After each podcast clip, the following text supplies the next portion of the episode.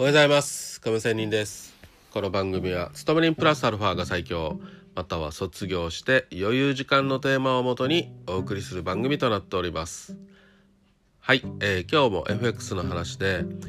今日の話は昨日のちょっと続きというような話でしたいと思いますがこういう人は自動売買やったらどう？しかしっていう話をしたいと思います。はい。もうこれ3秒5秒で終わる結論なんですけどもうん。あの感情的にトレードする人は自動売買やったらっていうことです。しかし永遠には続かないよっていう話です。はい。まあ結論言っちゃったんですけどもまあこの裁量トレードでね、えー、勝ち残るためにはやっぱり自分の自己コントロールが必要だと。いうこと。これはとにかく私は FX の真髄だと思います。もちろん裁量トレーダーの真髄です。一番大事なことですね。はい。これは感情的になるというのは早く儲けたいとか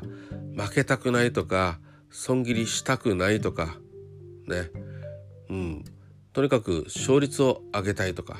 まあそんなことを思っている感情的な人は勝てないと、まあ、本当に淡々と損切りできるという人こそがまあ勝ち残れる生き残れる、まあ、優秀なトレーダーだということです。まあ、これは本当に私21年間以上ねえー、経験がある私は本当に言うことだと思います。トレードって本当にあのこのマーケットにいる見えない相手世界中の人たちとの戦いっっていうことではなくて本当に自分との戦いなんですよ。はい、自分自身との戦い。これはよさっきから言ってる欲望との戦い。感情とのコントロールとの戦い。そういうことなんですよね。うん、だから本当にたくさん負けることに何の躊躇もない、ね、もっと言えば負けて超嬉しいというぐらいの、えー、気持ちがあれば問題ないんですけどまあなかなかそういう人っていませんよね。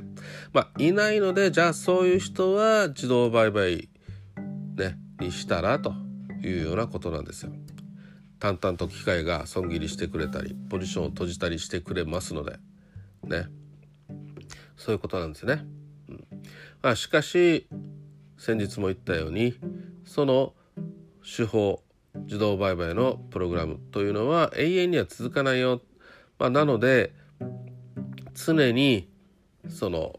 えー、自動売買のシステムを変えなければいけないということですね。うん、あ例えば今はレンジ相場だからレンジ相場にあった自動売買とか今は上昇基調のトレンド中だからその、えー、トレンド中に発生すにあった、えー、自動売買とかそういうふうに突っ自動売買自体を使い分けることができたら別に問題ないと思います。そこなんですね。自動売買やったらっていうのはね。ずっとずっと同じ手法自動売買で勝てるということはありえません。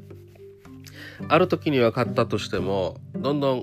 ね、検証したらだんだん悪くなるとかさ結果的にも悪くなるとかね。そういうことがあるわけなんでまあこのいろんな検証された自動売買を使いこなすということは大事なんでまあ結局そういう面では裁量トレードになるわけですよね。うん、自動売買どれを使えばいいかっていうこと自体を常に自分で考えて相場に合った自動売買を使う使いこなすということではそこは裁量ということになるわけなんでその自動売買がじゃあぴったり当てはまるかどうか負けたりすることもあるよねというようなことで使いこなすにも結局、えー、裁量ということになるわけですよね。まあ、だから私はそんなことより自分の裁量トレードでやるというようなことでやっているので別に自動売買を否定するわけでもなくね、自動売買を、えー、乗りこなすというようなことでいいのかなと思います。まあそんなことで自分自身感情コントロールができるようになりたいということもあって鍛えることがね、えー、目的とかねそういうことも含めて私は最良というようなことであってということです。まあそんなわけで今日はこんな人は自動売買向いてるんじゃないのということで結論的には感情コントロールが難しい人、ね、損切りできない人